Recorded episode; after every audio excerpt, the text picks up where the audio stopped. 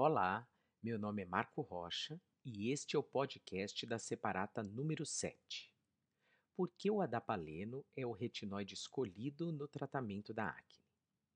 A acne é uma das doenças mais comuns entre todas as patologias que afetam os seres humanos. Sua etiopatogenia é complexa, envolvendo diversos fatores com intensa interação entre eles.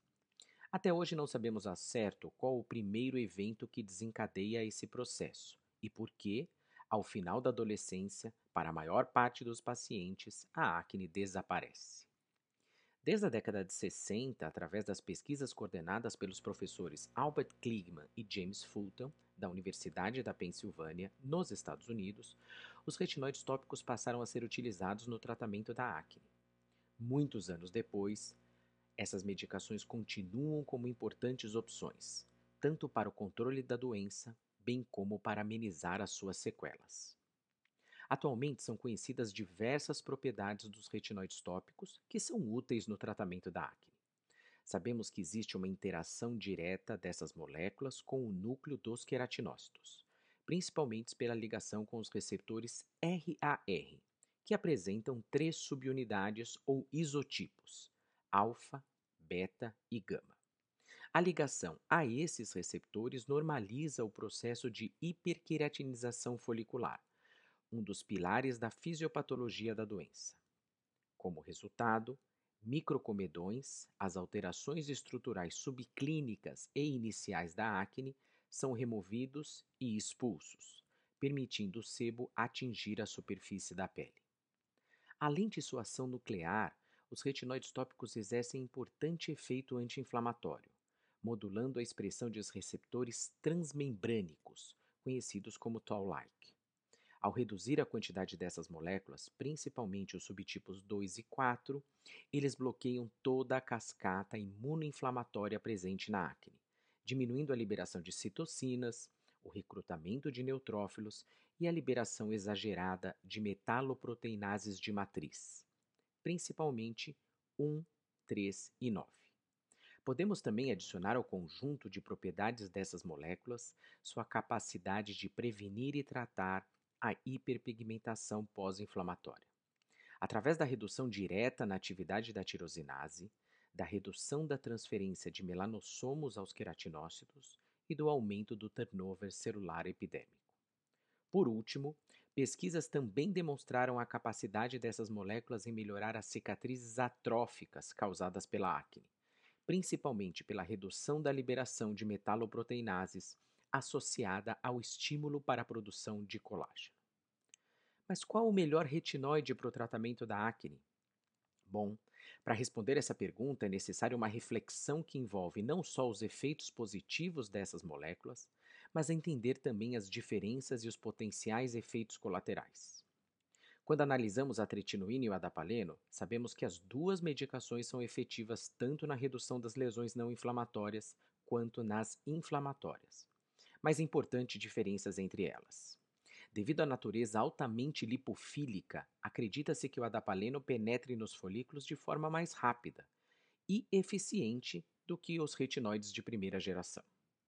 Com relação à ligação aos receptores nucleares, a tretinoína se liga às três subunidades. Já o adapaleno, apenas a beta e a gama. Sabendo ainda que a subunidade beta não é expressa em queratinócitos, essa molécula então passa a ser seletiva apenas à subunidade gama. Para muitos pesquisadores, essa seletividade é o principal motivo para a redução do potencial irritativo, presente em todos os retinoides, mas menor no caso do adapaleno.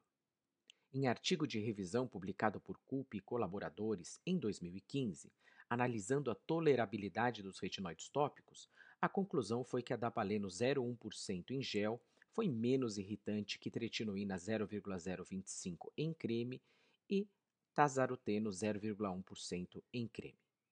Já na revisão sistemática publicada por Colli e colaboradores em 2019, a eficácia do adapaleno 0,1% foi considerada semelhante à tretinoína 0,025, porém menos irritante.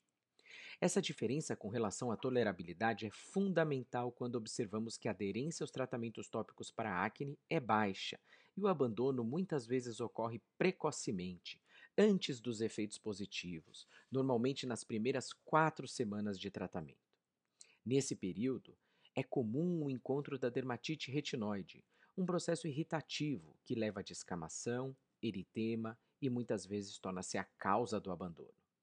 Pacientes com acne apresentam redução das ceramidas em sua barreira cutânea, o que aumenta a perda de água transepidérmica e modifica sua permeabilidade.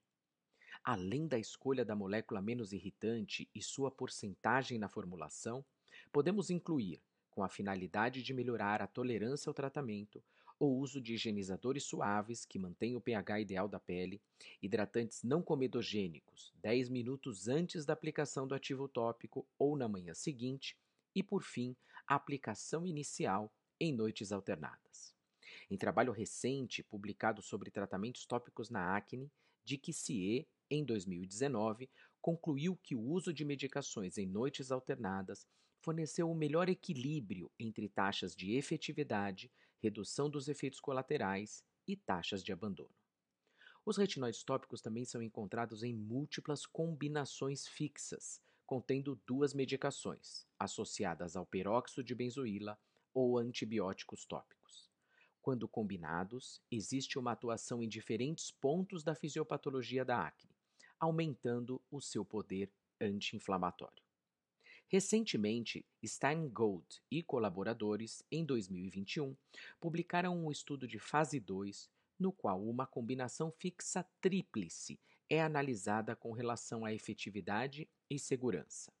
Ela contém adapaleno 0,15, peróxido de benzoíla 3,1 e clindamicina 1,2%.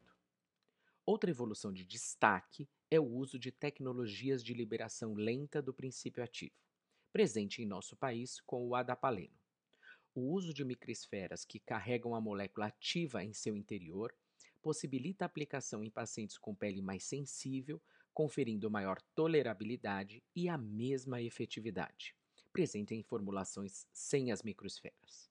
Essa apresentação é particularmente útil em pacientes com antecedentes atópicos, mulheres adultas ou pré-adolescentes, os quais muitas vezes não toleram os tratamentos tópicos por efeitos irritativos. Podemos assim concluir que os retinoides tópicos, usados desde a década de 60, são peças fundamentais no tratamento da acne. As diferentes gerações, estratégias de tratamento, mudanças em suas moléculas, mecanismos de entrega à epiderme e combinações com outros princípios ativos foram importantes evoluções. Por ora, em nosso país, o adapaleno apresenta um conjunto de características positivas que o destaca como retinoide de escolha no tratamento da acne. Obrigado e até a próxima!